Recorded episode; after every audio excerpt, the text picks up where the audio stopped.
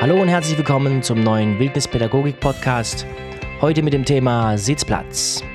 Ich stelle euch fünf gute Gründe vor, die für einen regelmäßigen Sitzplatz sprechen. Mein Name ist Ralf Greiner, ich bin Gründer und Leiter der Wildnisschule Coyote Akademie hier im südlichen Schwarzwald. Und ich helfe Menschen dabei, ihre Naturverbindung zu stärken oder sie vielleicht wieder zu entdecken. Und die Werkzeuge, die mir dabei helfen, sind Fährtenlesen, Wildnis Survival, Naturhandwerk, die Spiritualität der Naturvölker, die für mich auch eine ganz besondere Art der Spiritualität darstellt. Und einfach alles, was von unseren Vorfahren überliefert ist. So und als erstes spreche ich mal darüber, was ein Sitzplatz eigentlich ist oder was ich darunter verstehe. Und ein Sitzplatz ist im Grunde genommen eine ganz einfache Sache. Es ist nichts weiter als ein, ein Platz, ein, ein Ort irgendwo in der Natur, wo ihr sitzen könnt. Und es ist wirklich genauso einfach, wie, es sich anhört. Ne? Ihr sitzt einfach irgendwo im Wald und mehr müsst ihr auch gar nicht tun. Das ist wirklich alles, was ihr tun müsst. Und je einfacher, ne, es gibt ja so ein Sprichwort, ne, die, die einfachen Dinge sind oft die schwersten. Und es trifft auch für den Sitzplatz zu. Es gibt da, es gibt da ein paar Hürden, die wir überwinden müssen mit dem Besuch vom Sitzplatz. Das sind meistens innere Hürden. Und dafür sind diese fünf Gründe natürlich auch ähm, ein bisschen eine Motivation vielleicht für euch, den euch einen Sitzplatz zu suchen und vielleicht den sogar zu pflegen. Für viele für viele Menschen, auch für mich war das am Anfang nicht ganz einfach, irgendwo hinzugehen und einfach zu sitzen. Ne? Und so ist der Sitzplatz für viele, auch für Wildnispädagogen, der, der größte Feind und der beste Freund zugleich. Ne? Weil es hat immer etwas mit dem inneren Schweinehund zu tun, dass man da hingeht und da ne, sich die Zeit auch nimmt. Die muss man sich tatsächlich nehmen im, im Tagesablauf. Wenn man das aber mal als, als Routine installiert hat in sein Leben, dann ist der Sitzplatz ein sehr großes Werkzeug und eine wahnsinnige Hilfe. Den Begriff Sitzplatz habe ich zum ersten Mal gehört in den Büchern von Tom Brown. Dort wurde der beschrieben, in diesen autobiografischen Romanen. Und Tom hat mal gesagt, wenn es nur vier Dinge gäbe, die er unterrichten dürfte, von all den Sachen, die er weiß, dann wäre der Sitzplatz auf jeden Fall eine davon. So wichtig ist dieser Sitzplatz. Und er beschreibt ihn immer so als die, das Internet des Waldläufers oder die Tageszeitung äh, inklusive Wetterbericht. Das ist für ihn der Sitzplatz. Ne? Der ideale Sitzplatz wird natürlich täglich besucht. Ne? Wenn ihr da wirklich viel rausziehen wollt, dann solltet ihr täglich auf den Sitzplatz gehen. Und wenn es mal nur für eine Zeit ist, ich hatte eine Zeit, da habe ich ein, ein Wildnisprogramm mitgemacht, das hieß Kamana. Kamana ist so ein, so ein Fernlehrgang für Naturwahrnehmung und, und Pferdenlesen. Das ist auf Englisch und dort war die Aufgabe, zweimal am Tag auf den Sitzplatz zu gehen. Für über ein Jahr lang mindestens. Und da hat man dann schon auch gemerkt, dass es nicht so leicht ist, ne, einfach mal hinzugehen und zu sitzen, ne? weil man, der Tag ist ja doch irgendwie voll mit Aktivität. Wir leben ja in einer sehr schnelllebigen Zeit und da ist es manchmal, oder für manche Menschen ist es nicht einfach und für manche ist es richtig schwierig sogar, sich mal eine halbe Stunde irgendwo hinzusetzen und gar nichts zu tun. Sich einfach, ähm, einfach sein, ne? einfach zu sitzen. Und für manche Menschen ist das sogar unmöglich, die können das gar nicht. Und ich finde, jede Wildnispädagogin und jeder Wildnispädagoge sollte auf jeden Fall einen Sitzplatz haben und diesen natürlich auch irgendwie regelmäßig besuchen. Der Idealfall eines Sitzplatzes ist natürlich, wenn man umgeben ist von Natur und von einer gewissen Vielfalt. Je vielfältiger die Natur ist, desto besser für euch oder desto einfacher ist es, dort zu sitzen und dort zu sein. Das kann aber auch im eigenen Garten ein Plätzchen sein. Das kann auch im Stadtpark sein. Ihr müsst also nicht Wildnis haben, es reicht Natur, so dass ihr natürliche Prozesse oder natürliche Zyklen beobachten könnt, dass die auf euch wirken können. Aber nun kommen die fünf Gründe, warum es sich wirklich lohnt, einen regelmäßigen Sitzplatz zu haben. Und der Grund Nummer eins ist, ein ganz angenehmer Grund. Es ist der, dass wir auf einem Sitzplatz lernen, ohne es zu merken, ohne Anstrengung. Wir können da wirklich einfach nur sitzen und wir bekommen so viele Dinge mit und irgendwann gibt es Tierbegegnungen und wir lernen über Tiere Dinge, die in keinem Buch stehen. Wir lernen übers Wetter Sachen, die, die man nirgends lesen kann, weil ihr einfach nur draußen seid. Ihr lernt, wie, wie Tiere und Pflanzen und ihr selbst direkt auf Geräusche und auf Begegnungen mit, mit anderen Wesen reagieren. Und nur weil ihr sitzt, nur weil ihr euch rausbegebt. Ne? Der Grund Nummer zwei, den beschreibe ich mal so mit Berührungsängste verlieren. Es gab für mich eine Zeit, wo es für mich, wo es für mich tatsächlich so war, dass jedes Mal, wenn ich mich irgendwo ins Laub gesetzt habe, kam bei mir ein, 1000 Gedanken von Zecken über Spinnen, über Krabbeltiere und und und. Nie konnte ich mich irgendwie hinsetzen und war entspannt dabei. Ne, so, so entspannt, wie man sich zu Hause auf sein Sofa setzt. Ne, wenn man irgendwie sich hinsetzen will, dann pflanzt man sich aufs Sofa, macht sich gemütlich. Das war für mich damals zu meiner Anfangszeit in der Natur gar nicht möglich. Denn tausend Gedanken strömten durch meinen Kopf, ne, von Erdwespen, Ameisen, Schnecken, alles, Krankheiten, Bakterien. Und beim Sitzplatz, wenn ihr da regelmäßig auf den Sitzplatz geht, verliert ihr diese, ich nenne sie mal anerzogenen Ängste. Es gibt natürlich gewisse Gefahren und die sollte man auch wissen, als Wildnispädagoge sowieso, die sollte man auf jeden Fall kennen, denn wir wollen unsere Teilnehmer nicht in Gefahr bringen, die müssen wir beschützen, die stehen irgendwo unter unserem Schutz, denn die sind, die vertrauen sich ja uns auch an. Und der, der, an einem Sitzplatz lernen wir das zu unterscheiden. Wir lernen wirklich, wo gibt es Zecken irgendwann? Wir kriegen ein Gefühl dafür, denn Zecken sind nicht überall, das ist definitiv so. Die sind nicht einfach im Wald oder einfach im Gras, die haben schon auch ihre, ihre Plätze, wo sie, wo, wo sie sind, ne? Und wir bekommen halt ein Gefühl für die echten Gefahren, die es draußen gibt. Und wir, wir legen diese anerzogenen Ängste ab. Halt diese Berührungsängste, die wir immer haben, wenn irgendetwas Neues ist. Das ist ganz egal, was es ist. Ne? Also wenn ich einen neuen Job anfange, dann habe ich da auch meine Berührungsängste, dann traue ich mich noch nicht an die Kaffeemaschine zu gehen oder keine Ahnung.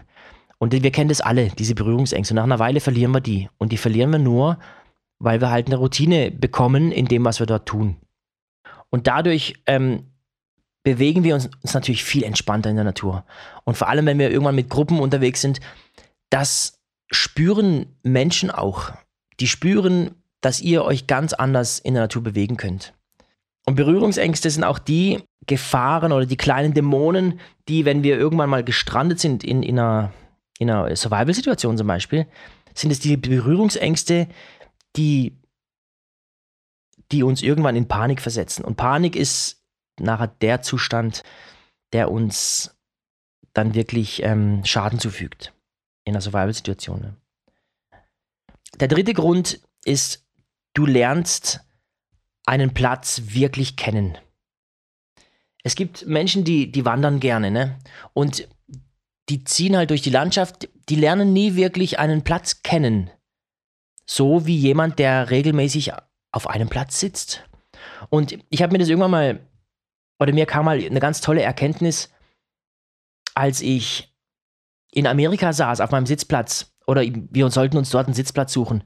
Und ich war ganz schnell vertraut mit der Vogelwelt dort. Und da gibt es halt einfach ganz andere Vögel, die, die singen ganz anders, die machen ganz andere Alarme und Geräusche und dann gibt es auch Frösche, die auf den Bäumen sitzen und so klingen wie Vögel, ne? Und, und, ähm, und Zikaden und also gibt es einfach eine ganz andere Tierwelt. Aber es fiel mir total leicht, mich dort relativ schnell einzufinden und ich fühlte mich da ziemlich schnell heimischer. Heimisch habe ich mich da nicht gefühlt, gab zu viele giftige Viecher, aber heimischer. Ne? und da kam mir so eine Erkenntnis, dass es halt mit meinem Sitzplatz zu Hause zu tun hat. Und ich hatte plötzlich das Bild von meiner Wohnung. Ne, ich kenne ja meine Wohnung, ich bin jeden Tag beim, in meiner Wohnung zu Hause. Und wenn ich jetzt irgendwo in einer komplett fremden Wohnung bin, ne, von mir aus auch ein Haus mit zwei Stockwerken, kenne ich in irgendeiner Form dieses Haus. Ich kenne jede Wohnung irgendwo auf dieser Welt. Ne? stellvertretend, weil ich meine eigene Wohnung kenne. Und es passiert halt dadurch, dass ich weiß, jeder Mensch auf der ganzen Welt, egal wo, hat gewisse Anforderungen an seinen Wohnraum. Um das zu erklären, erzähle ich eine kleine Geschichte. Ne? Stellt euch vor, ihr hütet eine Wohnung für Freunde, die in den Urlaub fahren. Und ihr wart aber noch nie in der Wohnung von denen, ihr kennt die Wohnung überhaupt nicht. Ihr kommt da an, ne, deren Flugzeit hat sich verändert und sie haben gerade noch Zeit, euch den Schlüssel in die Hand zu drücken und euch zuzurufen, fühl dich wie zu Hause, wir sehen uns in zwei Wochen. So, jetzt, jetzt habt, seid ihr da ne, am Wohnung hüten und ja, ihr kennt die Wohnung überhaupt nicht. Ne? Ihr wart noch nie in dieser Wohnung und ihr seid total, ähm, ja, eben nicht hilflos. Ne? Ihr geht in die Wohnung rein und ihr macht mal die Tür auf, macht mal jene Tür auf und ihr wisst sofort, was, ich, was hinter dieser Tür ist. Ne? Ihr, ihr macht eine Tür auf und ihr wisst sofort, aha, hier Schlafzimmer. Nächste Tür auf, ah oh ja, Wohnzimmer. Nächste Tür auf, ah ja, Badezimmer. Und das ist, kommt uns überhaupt nicht verwunderlich vor. Das ist selbstverständlich, dass wir in eine Wohnung gehen, machen eine Tür auf und wir wissen sofort, ah, das ist die Küche. Ne? Jetzt sitze ich in dieser Wohnung, hab Hunger. Wo gehe ich hin? Da, da suche ich jetzt nicht wieder jedes, jedes Zimmer ab, ob irgendwo Essen versteckt ist, sondern ich kann dann ganz gezielt zum Kühlschrank gehen, weil ich weiß, im Kühlschrank sind Lebensmittel drin. Und ich weiß auch, wie ein Kühlschrank aussieht, obwohl ich nicht weiß, wie deren Kühlschrank aussieht. Wenn ich auf Toilette muss, dann pinkel ich nicht irgendwo an einen Baum oder an einen Schrank, sondern ich suche eine Toilette. Ne? Und ich weiß, es gibt dort eine. Ich weiß, in dieser fremden Wohnung wird es auf jeden Fall irgendwo eine Toilette geben. Denn ich weiß, diese Menschen dort müssen ja auch irgendwann mal aufs Klo. Und genau das ist es beim Sitzplatz auch. Ich lerne irgendwann solche Dinge auf meinem Sitzplatz kennen. Natürlich nicht, ne, wo der Kühlschrank steht oder wo die Toilette ist, sondern halt andere Dinge, die mit der Natur zu tun haben. Ich weiß, was passiert, wenn sich der Fuchs anfängt zu bewegen. Ich weiß, was passiert, wenn sich das Wetter ändert. Das kann man auch an den Bäumen beispielsweise sehen. Ich war da, ich war extrem überrascht, ähm, wie tief und wie hoch Äste gerade von Buchen und von Laubbäumen hängen können, wenn sich der Luftdruck und die Luftfeuchtigkeit ändert. Das ist unglaublich. Und das passiert überall auf der Welt, bei jedem Platz. Und ihr lernt alle Plätze auf der Welt stellvertretend kennen, indem ihr einen Platz irgendwo kennenlernt. Und das ist eine ganz tolle Sache. Ihr, ihr bekommt ein Gefühl oder ihr bekommt viel schneller ein Gefühl von Zuhause sein irgendwo auf der ganzen Welt. Natürlich ist es so, dass je unterschiedlicher die Tier- und Pflanzenwelt ist an einem neuen Ort, desto länger dauert es halt natürlich wieder. Ich war dann, ähm, als ich einmal in Kalifornien unterwegs war, das war für mich ganz schwierig, weil das, das Erste, was ich als, als immer mache, ist, ich kümmere mich um die Gefahren. Das ist immer das allererste, was ich, was ich mir anschaue. Das habe ich wirklich so auch ähm, von Tom gelernt. Das ist das Erste, was er in seinen Kursen macht. Er schreibt eine Liste von all den Gefahren, die es gibt. Und Kalifornien war schon der Hammer. Da gab es einen Puma, der da im, im, sogar im Camp rumgeschlichen ist. Da habe ich auch an einem Tag die Spur entdeckt von dem, die war sehr frisch und es war kein, nicht, war nicht der größte Puma, den man finden kann, aber Pumas sind ähm, in Amerika nicht ganz ungefährlich. Dann gab es dort Skorpione. Da, da gab es einen Skorpion, der, sah, der war direkt bei meinem Sitzplatz unter so einem Baumstumpf. Und die schwarzen Witwen waren dort Thema. Und das ist etwas, da habe ich mich auch nicht dran gewöhnen können. Da konnte ich auch nicht locker lassen. Da, das war für mich immer sehr angespannt. Ich bin immer mit einem, mit einem Holzknüppel auf meinen Sitzplatz gegangen, wegen dem Puma. Obwohl mir irgendwo tief in mir drin war mir natürlich klar, dass ich mit einem Holzstock gegen einen Puma auch nicht viel ausrichten kann. Aber es war vielleicht mehr so eine seelische Beruhigung. Denn der Sitzplatz war mir irgendwie auch wichtig. Ne? Naja, jetzt bin ich ein bisschen abgeschweift.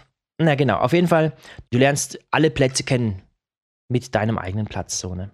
Der vierte Grund ist, ist genau umgekehrt.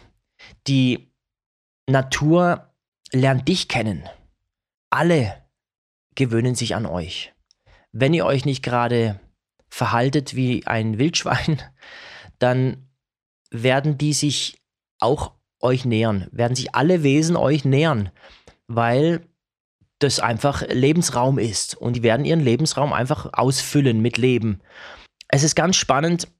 Der Sitzplatz ist bei mir an meinem Einstiegskurs, an, an diesem Back to Basics Kurs, den ich abhalte, ist der bei mir ein ganz großes Thema. Der wird auch, da mache ich auch einige Übungen damit und der wird auch richtig ähm, installiert als, als, eine, als eine Übung. Und es ist unglaublich, alle E-Mails, die ich, die ich bekomme von den Teilnehmern nach diesem Einstiegswochenende, immer wenn es darum geht, um Tierbegegnungen, waren die bis jetzt, naja, nicht ausschließlich, aber fast ausschließlich zu, sage ich mal, 80 Prozent sind die auf dem Sitzplatz gewesen.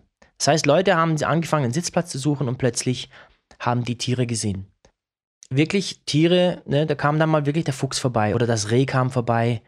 Ähm, alle Tiere haben auch irgendwo eine Neugier. Wenn sich irgendwas verändert, die wollen natürlich auch wissen, was da ist. Und das Spannende ist, wenn ihr euch mit Vogelsprache beschäftigt, wenn es so einen Alarm gibt von einem Tier, das ihr, das ihr kennt, zum Beispiel eine Amsel ist ja ganz, ganz ähm, typisch dafür.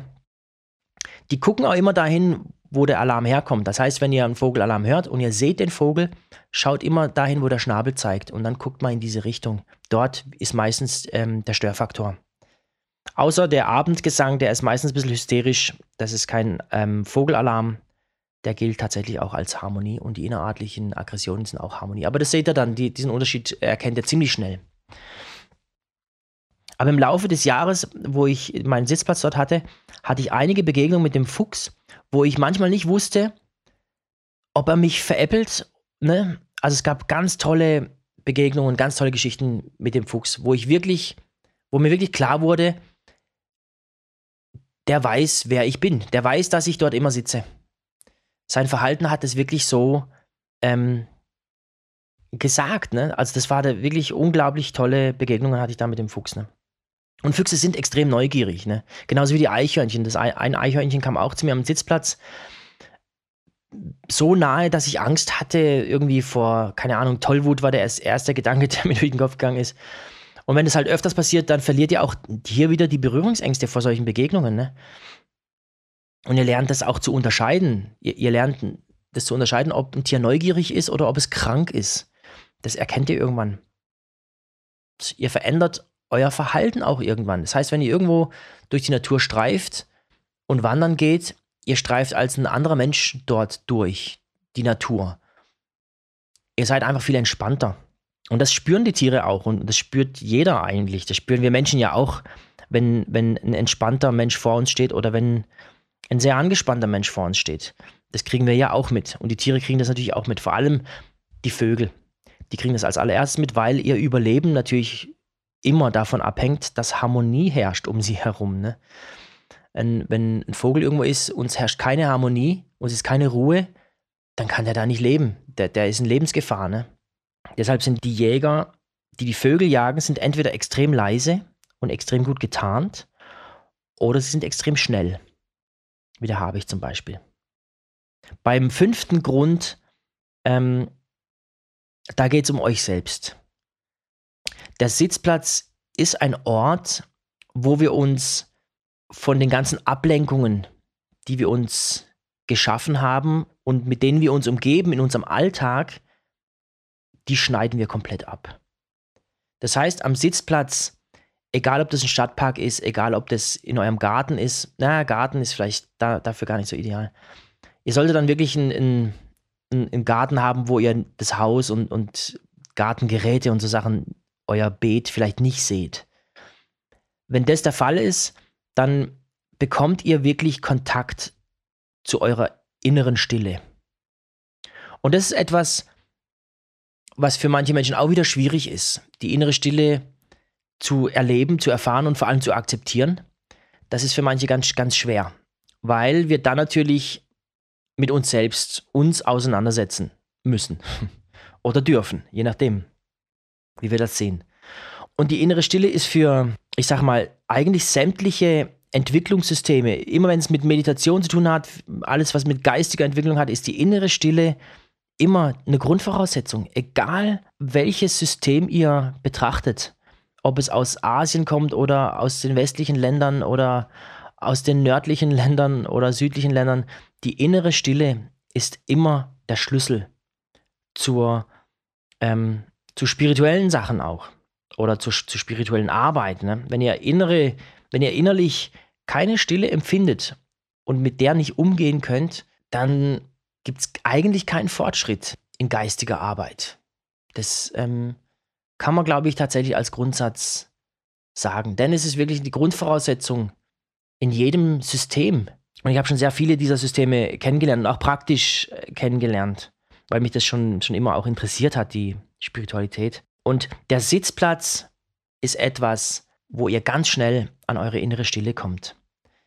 Denn ihr habt dort keine Ablenkungen von eurem Alltag. Und das allein schon bringt euch ganz schnell dorthin.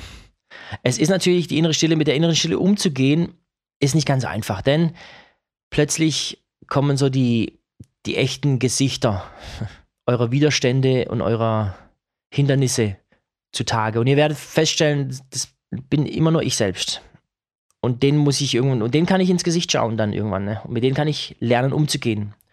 Und ich glaube, es war Eckhart Tolle, von dem das Zitat stammt, wenn du die Berührung mit der inneren Stille verlierst, verlierst du den Kontakt mit dir selbst.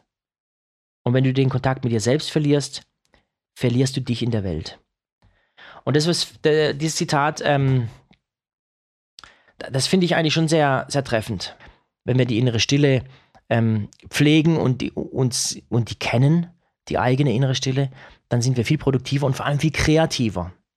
Aber wir haben eine, äh, eine Kultur im Moment, die Kreativität nicht mehr im Vordergrund hat. Das ist, ähm, die Zeiten haben sich so ein bisschen geändert. Aber die werden sich auch wieder zurückändern. Kreativität wird wieder ein, ein, ein, Teil sein, denn ohne Kreativität, der Mensch ist einfach ein kreatives Wesen und jeder Mensch ähm, hat die Kreativität in sich und die, finde ich, ist essentiell, auch überlebenswichtig. Wir sehen das bei allen Naturvölkern, bei allen Funden, egal wie alt sie sind, egal aus der Steinzeit, die ersten Menschen, die wir als Menschen bezeichnen, haben kreative Gegenstände hergestellt. Und in dem Moment, wenn wir Kreativität pflegen, sprechen wir von innerer Ruhe. Denn man kann nicht kreativ sein, wenn es ums Überleben geht.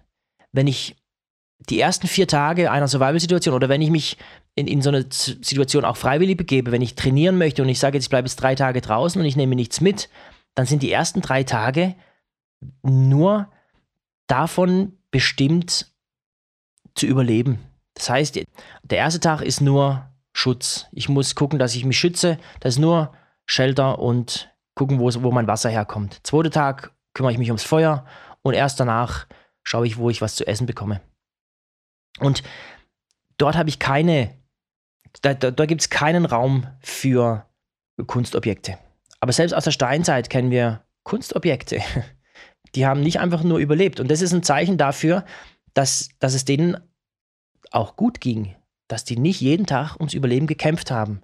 Die hatten auch Zeiten, wo es ihnen wirklich gut ging, wo sie kreativ sein konnten, wo die ähm, den Blick weiter haben konnten als das Überleben. Diese innere Stille können wir pflegen, wenn wir regelmäßig auf dem Sitzplatz sitzen. Aber wir müssen tatsächlich mindestens eine halbe Stunde uns auf unseren Hintern setzen. Das ist die Voraussetzung. So, das waren die fünf Gründe, die für einen regelmäßigen Sitzplatzbesuch sprechen. Ich hoffe, euch hat der Podcast gefallen. Ihr könnt da was rausziehen. Und ich möchte mich an dieser Stelle bei euch bedanken, die ihr mir die Zeit geschenkt habt oder die ihr die Zeit genommen habt, den Podcast zu hören. Ähm, und an dieser Stelle möchte ich auch noch einen ganz herzlichen Dank aussprechen an den Martin, Martin Fürst von der Wildnisschule Navisho. Der hat mich in seinem Podcast erwähnt und das möchte ich hier natürlich auch zurückgeben. Martin und ich, wir sind auch recht gute Freunde. Wir haben auch schon Kurse zusammen gemacht und ja, er hat einen ganz tollen Podcast. Wer den noch nicht kennt, ist der Navisho Podcast durch die Augen eines Kojoten heißt der, glaube ich. Und den findet ihr auch auf Soundcloud, findet ihr auf seiner Homepage auch. Die heißt Navisho, weiß gar nicht, .com oder .at. Und dort könnt ihr auch gerne vorbeischauen. Der hat ganz spannende Themen und der Martin ist ein ganz toller Erzähler auch und der redet auch ganz toll, frei und hat auch ganz, einfach ganz spannende Themen, die er, die er, die er anspricht. Und ist ein ganz toller Podcast. Und ist auch ein ganz toller, ganz toller Mensch, der Martin. Und er hat einen ganz tollen Kurs, das ist der Peacemaking-Kurs, wo es darum geht, Konflikte zu lösen oder wie man mit Konflikten umgeht. Den kann ich da auch, kann ich den Martin da nur empfehlen. Wenn ihr da in, in, der, in Österreich lebt oder in der Nähe von, von seiner Schule seid, ähm, geht da gerne mal hin. Das ist ein ganz, Martin ist ein ganz cooler Typ. An der Coyote Akademie könnt ihr auch eine Weiterbildung machen zur, zur Wildnispädagogin oder zum Wildnispädagogen. Und diese Weiterbildung halte ich schon seit mehreren Jahren jetzt ab. Die verändert sich auch ständig und wird immer wieder verbessert. Ihr könnt da bei jedem Modul einsteigen. Der Einstieg ist immer möglich. Ja, und wenn euch das interessiert, schaut gerne auf meiner Homepage vorbei. Ich würde mich freuen, wenn ich den einen oder anderen von euch irgendwann vielleicht auch mal begrüßen kann. So, das war's von mir für heute und ich hoffe, ihr habt eine tolle Zeit. Vielleicht habt ihr ja schon einen Sitzplatz oder vielleicht sucht ihr euch jetzt einen Sitzplatz und ihr könnt bei SoundCloud Kommentare hinterlassen. Das könnt ihr gerne mal schreiben, wie es euch ergeht auf eurem Sitzplatz, wie der aussieht vielleicht oder was ihr da für tolle Erlebnisse habt. Würde mich sehr freuen, wenn ich von euch hören kann. Ansonsten könnt ihr mir auch immer eine E-Mail schreiben über das Kontaktformular auf meiner Homepage. Ja, und ich verabschiede mich und sage bis zum nächsten Mal. Wer sich für meine Wildnisschule interessiert, der findet die im Internet unter www.coyote-akademie.de und dort findet ihr unter anderem auch den Podcast aber auch meine ganzen Kurse, die ich das Jahr über anbiete. Und ich freue mich über einen Besuch von euch auf meiner Homepage.